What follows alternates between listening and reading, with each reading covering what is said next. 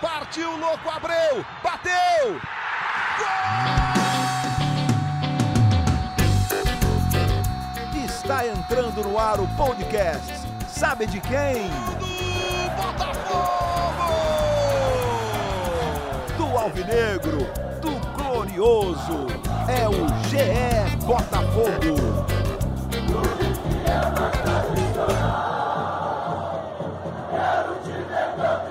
Fala, torcedor alvinegro! Tá começando o episódio 92 do podcast GE Botafogo.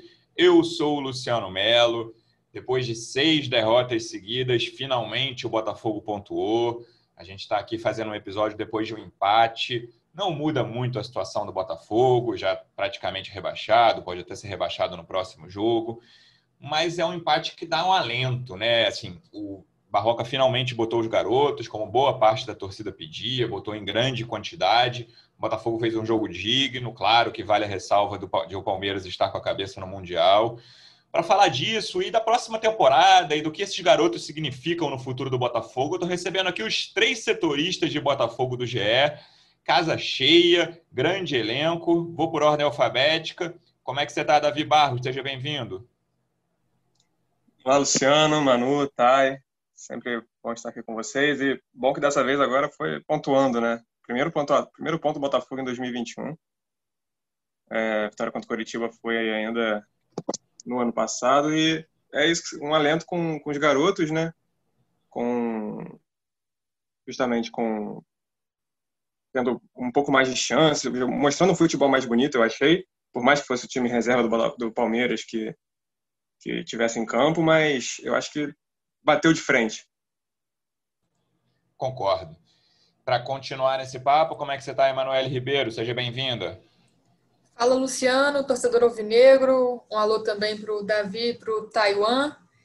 Esse empate com certeza dá um alento, Luciano. Não foi um jogo brilhante, não é um jogo que brilha os olhos do torcedor, mas com certeza um jogo que aumenta um pouquinho a confiança. Né? O Botafogo foi tão longe, mas tão longe em 2020 para contratar 25 reforços, sendo que a solução poderia estar tão mais perto e a base abre, abre o caminho aí para o futuro do Botafogo. De acordo. Para fechar, fazia tempo que não vinha, estava de férias. Como é que você está, Taiwan Leira? Seja bem-vindo. Fala, Luciano, tudo bem? Acabou o Miguel no semana, na semana passada. É, como, a como o Davi e a Manu já, já disseram, né?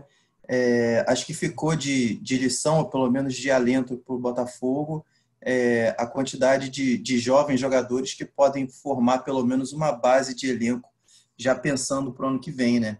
É, da temporada que vai acabar agora para a temporada que vem, são pouquíssimos dias, são três, quatro dias só, então não vai ter preparação nenhuma o Botafogo, mesmo que não deixe de lutar, já tem que pensar na próxima temporada. E esses garotos acho que, que podem, é, pelo menos, dar um, é, uma esperança ainda de um bom início para o elenco do ano que vem. E também para o Botafogo já começar a deixar para trás alguns jogadores que já não estão mais com a cabeça aqui no Rio. É, faz algum tempo, alguns episódios que a gente vem batendo nessa tecla, né, Davi? Vamos usar, os jovens, por que, que o Barroca não usa mais os jovens, ainda que ele esteja colocando. Botou o Romildo, por exemplo, naquele jogo em São Januário contra o Vasco, o Matheus chegou a jogar as últimas partidas também. E aí, hoje, a gente está gravando aqui na noite de terça-feira, horas depois do jogo contra o Palmeiras. Chegou um momento ali no início, depois da saída do Foster, que basicamente o Botafogo estava com oito garotos, né? Tinha o Cavalieri, o Kevin e o Zé Wellison. Eram os três que não eram não tinham passagens pela base do Botafogo, o resto era todo formado no clube, ou pelo menos chegou ao clube muito jovem. E o Botafogo, cara, fez um jogo digno e essa dignidade fazia muita falta no, no, nas partidas anteriores. Acho que era o que a torcida estava pedindo minimamente, depois que o rebaixamento ficou claro para a torcida. A torcida queria cair com dignidade, né? Era o que o, todo botafoguense dizia, pelo menos no último mês aí. E foi um jogo digno, um jogo de igual para igual, essa expressão que ficou virou moda aí de uns tempos para cá mas o Botafogo jogou com um bom time do Palmeiras. O time reserva do Palmeiras é melhor do que, sei lá, tranquilamente 13 ou 14 times titulares do brasileiro. E os garotos do Botafogo fizeram um jogo bastante interessante lá no Allianz Parque. Sim, Luciano. E eu acho curioso, assim, realmente, o time titular, o time reserva do Palmeiras hoje, ele é melhor do que todo o time Botafogo, na minha opinião. Talvez um ou outro que se salve ali, talvez o Canu, mas ainda assim não, não sei. Mas o, isso dos garotos eu acho curioso, é, a gente levar em consideração também, que muitas, muitos dos, dos garotos titulares foram meio, quase que impostos ao Barroca. Porque Marcelo não, não jogou porque se atrasou, Babi não, não, jogou porque se atrasou, Pedro Raul machucado, Bruno Nazário também. É, me ajuda aí também. O Varley e o Cícero não, não foram relacionados, de repente isso pode Sim. ser um sinal também. Na lateral então, esquerda precisou, precisou não lateral... ter o Vitor Luiz e ainda machucar o Foster para o Hugo jogar, né? Exatamente, exatamente. Então, assim, eu acho que foi uma, uma mudança benéfica para o Botafogo, mas uma mudança forçosa ao mesmo tempo. Então, assim, é, eu, eu acho que eles representaram, foram, foram bem, assim, o Botafogo até tweetou agora há pouco que era é, disposição e luta na jogada do gol, representaram Crias, uma foto do Navarro com o Matheus Nascimento. Isso. E, e realmente, o Navarro, para mim, foi um dos melhores em campo. Acho que os dois foram os melhores em campo ali do Botafogo. E, e realmente, eu acho que pode ser uma boa opção de futuro assim para o Botafogo ano que vem. Isso, eu ia até perguntar para Manu, o Davi já surrupiou a minha pergunta. Qual foi, entre os garotos, qual foi o destaque? E eu já digo a minha opinião, que foi o Navarro. É uma posição que o Botafogo batalhou muito esse ano aí. Não eram necessariamente os piores do time ou os caras mais criticados pela torcida, mas o Pedro Raul e o Babi não conseguiram se firmar. Claro que eu não estou dizendo que o Navarro é o futuro, é já está decidido que ele é o, centroavante titular do Botafogo, mas ele teve uma atuação bem animadora, Manu, não só pelo gol, gol, ele fez um gol difícil, um chute bonito de fora da área, mas pela batalha, por ter dado bons passes ali, por ter, enfim, lutado e conseguido dar sequência às jogadas que o Botafogo é, não é aquele centroavante que a bola chega e volta. É, gostei bastante da atuação do Navarro, para mim foi o destaque. Você concorda, Manu? Eu vou discordar, mas concordando. Acho que o Navarro foi um dos melhores, mas coloco o Matheus Nascimento talvez um décimo ali acima uhum. do, do Navarro. O Navarro fez o gol, né? Que é marcante para ele, primeiro gol como profissional. Mas eu acho o Matheus Nascimento ainda um destaque maior, não só pela expectativa que todo mundo tem em cima dele, mas porque acho que pela primeira vez ele se soltou mais em um jogo pelo Botafogo. Já teve outras oportunidades vem tendo oportunidades nos últimos jogos com o técnico Eduardo Barroca, é um jogador muito jovem, 16 anos, a gente tem que ter sempre a preocupação é, de não queimar, de, de não criar muita euforia em cima dele, mas acho que ele correu bastante, mostrou muita vontade, e isso acabou contaminando ali os companheiros, principalmente os dois colegas do ataque, o Navarro e o Cezinha. Brigou na frente, é, apareceu em praticamente todos os setores do campo, foi participativo.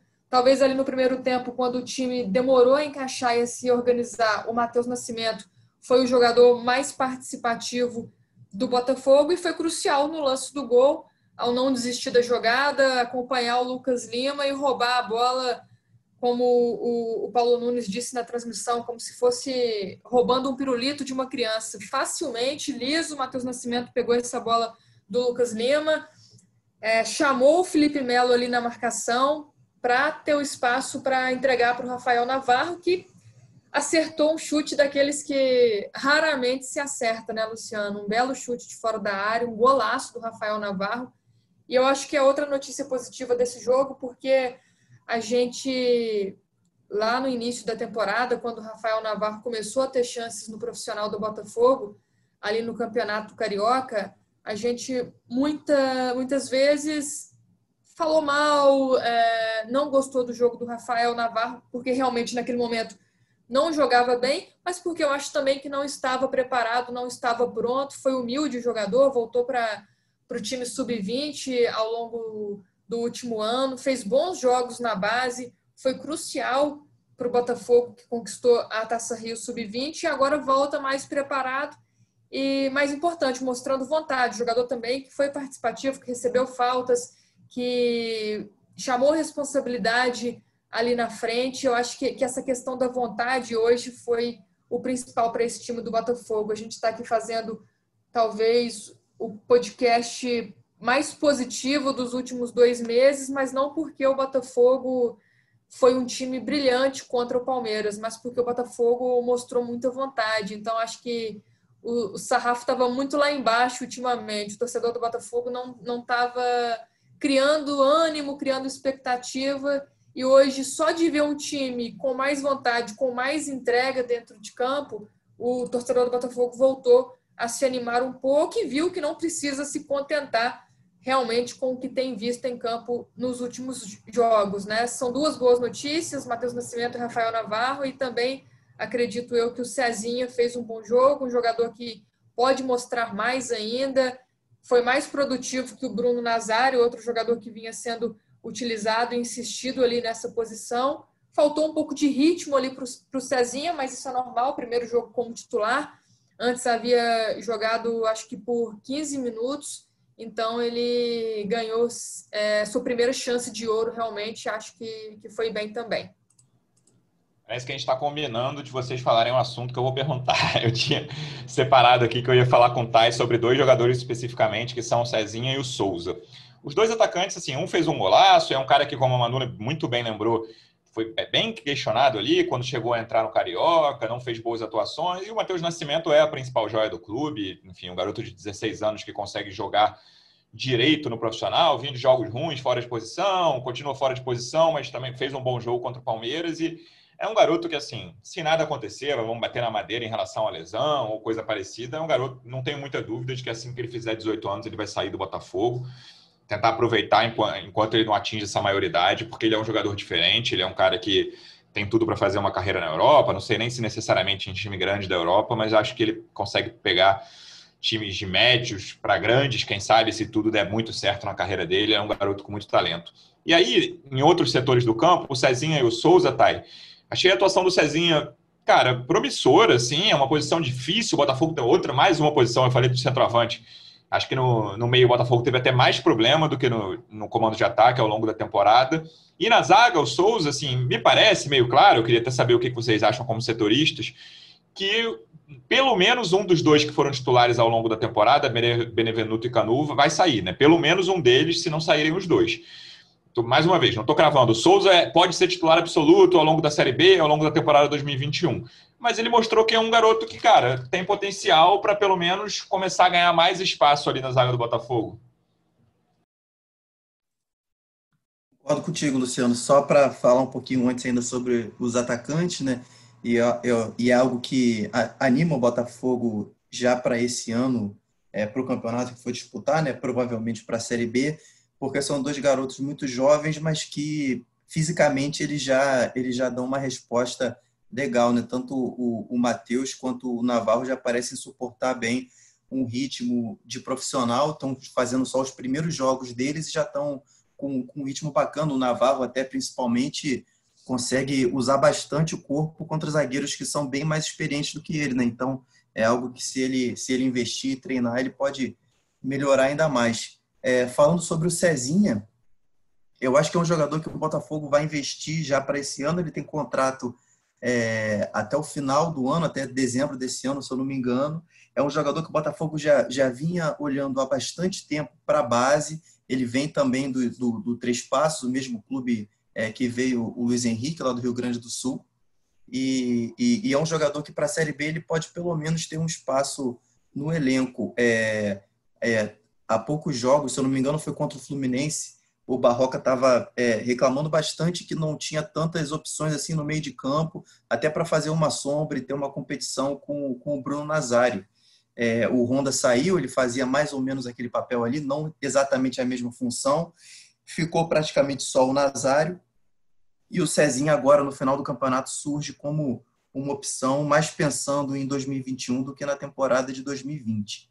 E o Souza para mim, é, é, um zagueiro que, que também já pode ganhar sequência nesse final de ano, é, porque o Canu, ele muito provavelmente vai sair. É difícil que o Canu fique no Botafogo com o Campeonato Brasileiro que ele fez. Ele já é um jogador que, que já estava pleiteando é, talvez um, um, aumento salarial pelo, pelo, pelo patamar que ele atingiu no elenco. Né? Já é um jogador que, que já está subvalorizado e eu não digo nem que o jogador está reclamando, mas olhando para o mercado, você vê que é um jogador subvalorizado pelo que ele está entregando. É, o Canu ele renovou o contrato no início desse ano, quando ele ainda estava é, é, é, como coadjuvante total no elenco. e ele ganhou uma, é, uma projeção no elenco do Botafogo que não foi acompanhado pelo, pelo salário dele. Né? Houve até ali um, um debate inicial sobre renovação de contrato, mas com a situação atual do Botafogo, ficou tudo em stand-by. E o Souza surge agora como jogador de, de seleção de base, que, tem, que vem fazendo partidas seguras quando ele foi acionado no, no profissional, nas poucas vezes que ele foi acionado no profissional até agora. E, e acho que na Série B ele pode ser também um, um reforço que o Botafogo ganha sem ter que gastar muito dinheiro, que nesse momento é, é primordial. Davi, um amigo meu alvinegro falou para mim um pouquinho antes da gente começar a gravar, cara, não tem um atacante no elenco que tenha dado três pontos para o Botafogo ao longo do brasileiro, como o William Bigode deu. Dois pontos com pênalti perdido na ida e um ponto com um gol inacreditável que ele perdeu com o Breno Lopes ao lado dele. Ele conseguiu ir grande defesa do Cavalieri, claro. É, foi, teve esse, esse lance me chamou muita atenção no jogo e também a falha generalizada. Né? A gente está falando do que funcionou no jogo. Aquele gol ali, a defesa do Botafogo no gol do Palmeiras do Emerson Santos, cara, né? os caras quase se abraçam, o Emerson Santos pula completamente livre. Esses dois lances me chamaram a atenção também de como, mesmo com os garotos, animador e tal, como tem coisa para corrigir no time ainda. Sim, sim. E, e, sistema defensivo é uma questão que muitos torcedores batem na tecla quando reclamam do, do Barroca é, eu acho que justamente é, o Barroco até citou na, na, coletiva que o Botafogo não tinha tomado gol pelo alto ainda. E realmente, eu, desde que ele chegou, que eu me lembro, não posso estar enganado aqui, mas que eu me lembro, não, não teve realmente um gol de bola aérea. E ele justificou isso com, falando que o Foster fazia essa marcação no Emerson Santos e o Hugo, que entrou no lugar dele, foi quem era quem tinha ficado responsável, sendo que o Hugo é mais baixo. Mas, enfim, realmente o, o sistema defensivo do Botafogo é algo que, que a gente que, que assusta, porque o Botafogo tem sofrido gol já há, há dois meses. Todo jogo do Botafogo, há mais de dois meses, o Botafogo sofre gols. Então, ou um gol pelo menos. Então é uma coisa que o Barroca está tendo, tá tendo muita dificuldade em, em, arrumar realmente. E essa questão do contra-ataque também já era uma coisa que se, que se destacava no Botafogo em alguns jogos. O Botafogo tem muita dificuldade em pegar rebote na, nas bolas aéreas, principalmente, né? Essa segunda bola que, que, que falam, né?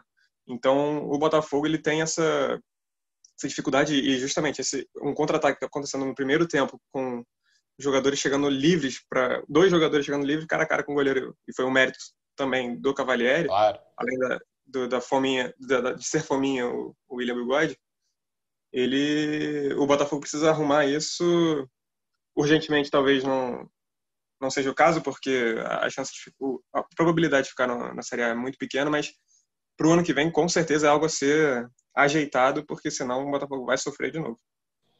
Manu, faz uns três episódios que a gente mal fala do jogo em questão, né? Hoje a gente falou um pouco mais aqui, quase 20 minutos, analisando essa atuação dos garotos contra o Palmeiras, mas vamos falar do tópico que interessa a torcida no momento, que é a próxima temporada o Freeland chegou já se estabilizando, já tem um tempinho de clube, né? A gente fala né, 10 dias como se fosse uma eternidade, mas conseguiu botar enfim, o, os pés no clube, entender mais ou menos o que está acontecendo no departamento de futebol.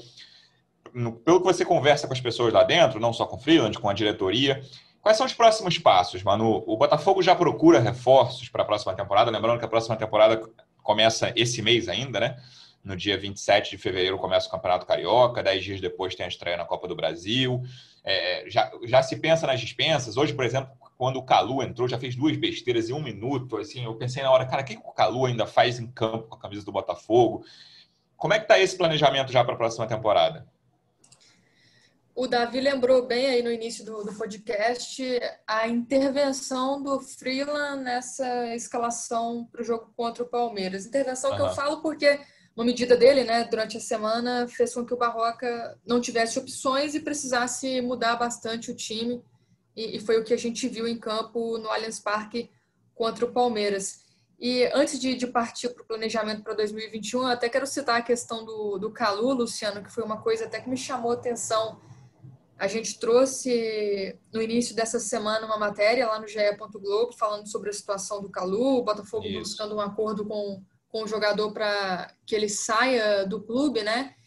E hoje, num time cheio de jovens, num time com estreias, de jogadores como titulares, a gente olha para o banco de reservas vê pouquíssimas opções, jogadores que ainda nem tinham jogado, o caso do Kaique, que entrou no segundo tempo, e tá lá no meio dessa galera o Calu. Hoje a gente vê o Calu como uma das últimas opções no elenco do Botafogo, um jogador que, que tem uma carreira né, inquestionável, um jogador bom tecnicamente, não é um, um jogador brilhante, o melhor jogador que, que, já se viu no futebol brasileiro, né, o melhor jogador estrangeiro, mas um jogador que ainda teria oportunidades em, em, outros times e no Botafogo a gente vê o Calu vivendo essa situação. Fico pensando o que passa na cabeça é, do cara, né? Claro é que ele também, não que ele mereça a titularidade, não que ele fez por onde Longe no Botafogo, disso.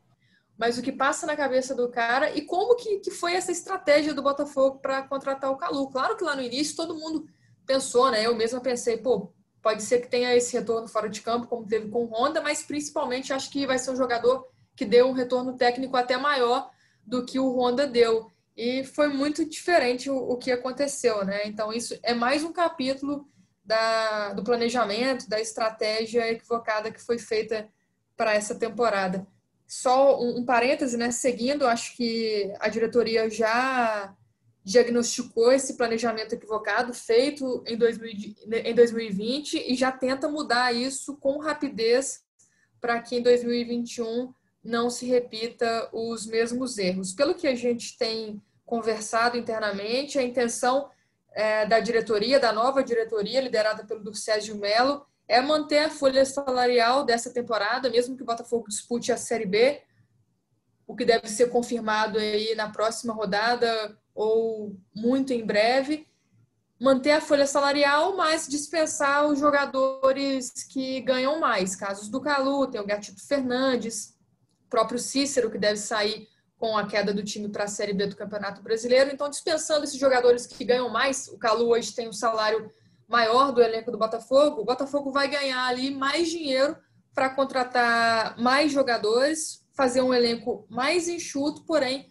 mais competitivo e buscar fazer frente aí aos adversários na temporada 2021. Sobre contratação, ainda não, não tem nenhum nome que a gente possa falar, mas a gente sabe que o Freeland já sentou com o Túlio Lustosa, gerente de futebol, eles já têm uma lista de possíveis contratações para a temporada.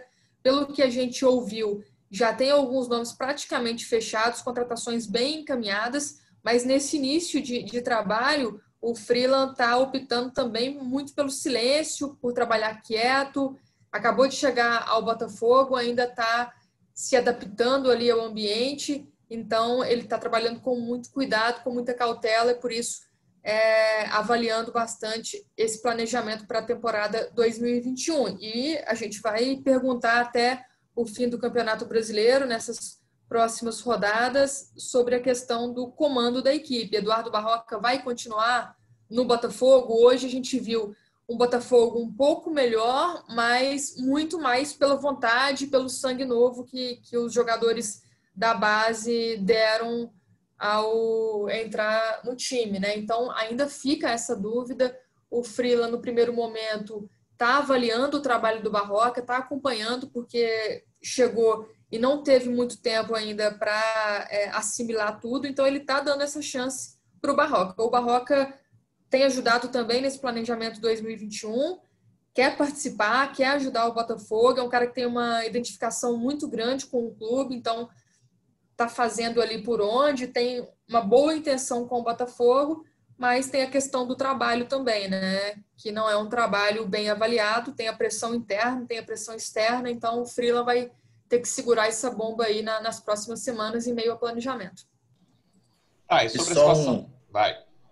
Não, um minutinho só, por favor. É só vai. um adendo sobre, sobre o que a Manu acabou de falar. É, comparando também com 2020, nesse ano, pelo menos, o, o planejamento do Botafogo está sendo feito por dirigentes profissionais, né? Tudo bem que a, a torcida aí já está na bronca com, com alguns nomes, com alguns cartolas, mas de 2019 para 2020, é, saiu o Anderson Barros, não entrou mais ninguém.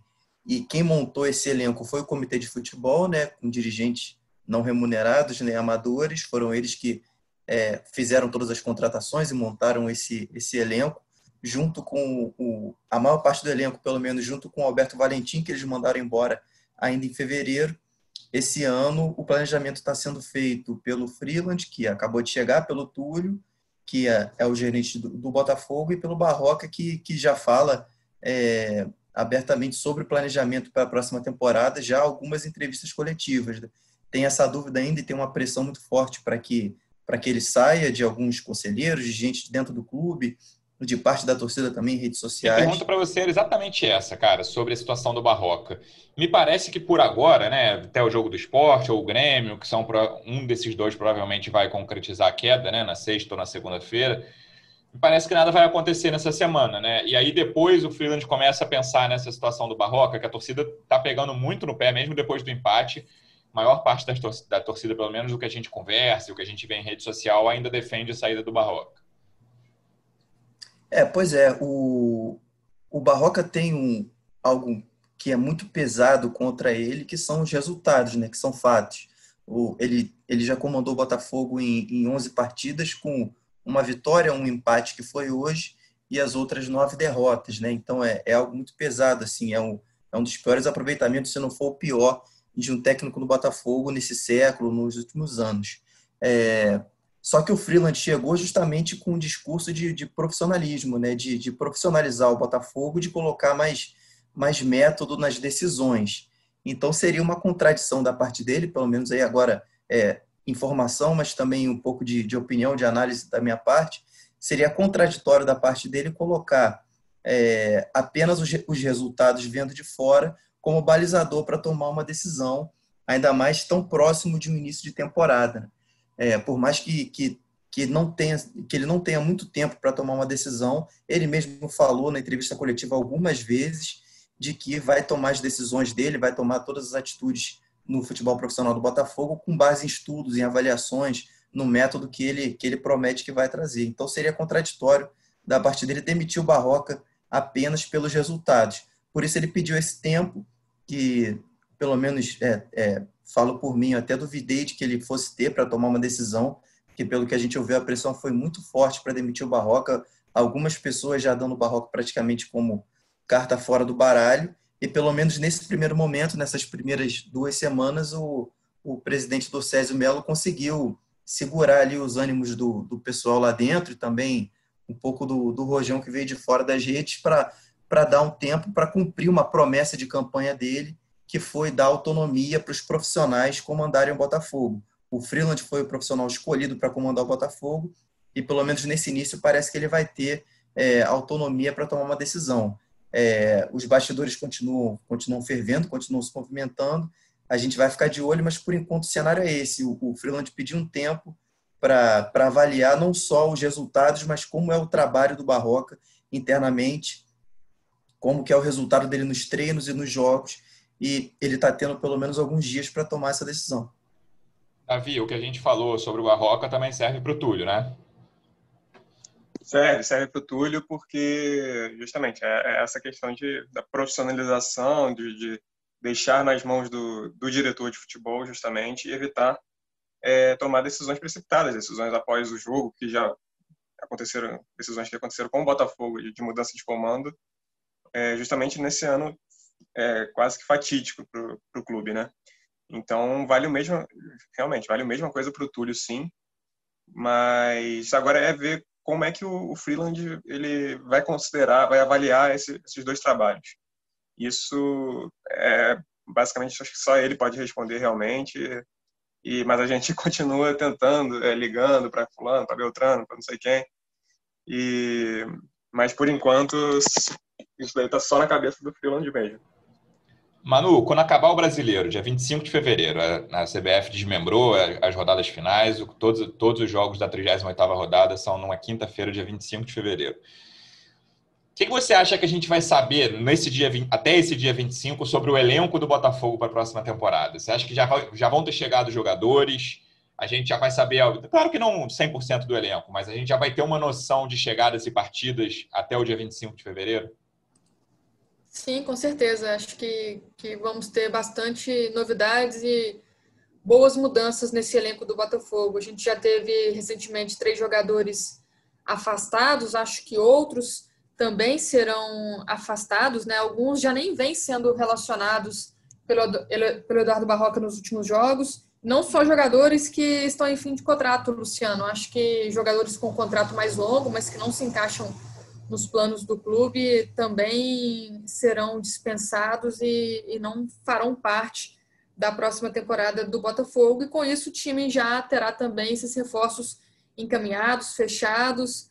A ideia inicial é de que pelo menos 10 contratações sejam feitas no primeiro momento para iniciar já ali o campeonato carioca e eles estão trabalhando e sondando, pesquisando ali para trazer gente que caiba na realidade financeira e também na, na expectativa técnica de elenco que o Botafogo tem para a temporada 2021. O torcedor pode esperar mudanças e a gente está em cima esperando que, que, sejam mudanças positivas e que deem uma, uma nova cara para esse Botafogo que precisa se repaginar totalmente. Sexta-feira é um jogo muito importante contra o esporte. Importante que eu digo para a gente ver o que vai ser a próxima temporada. Está mais ou menos claro o que vai acontecer com o Botafogo no brasileiro. Uma derrota rebaixa matematicamente o Botafogo na sexta empate depende de outros resultados e vitória o Botafogo sobrevive por mais uma rodada e aí enfrenta o Grêmio na segunda. Os dois jogos são no Newton Santos. Veremos o que acontecerá e voltaremos. Davi, obrigado pela presença mais uma vez, amigo. Valeu, Luciano, Manu, Taiwan, sempre um prazer. Cuidem-se, comportem-se, hidratem-se. Manu, obrigado pela presença mais uma vez. Valeu, Lu, Davi, Thay, um abraço para o torcedor alvinegro e que melhores notícias venham pela frente. Valeu. Thay, bem-vindo de volta, obrigado por ter aceitado mais uma vez o convite. Valeu, Luciano, valeu, amigos também de cobertura. Obrigado pelo espaço e agradeço também pela paciência de quem acompanhou a gente até o final do podcast. Torcedor Alvinegro, obrigado pela audiência, até a próxima, um abraço.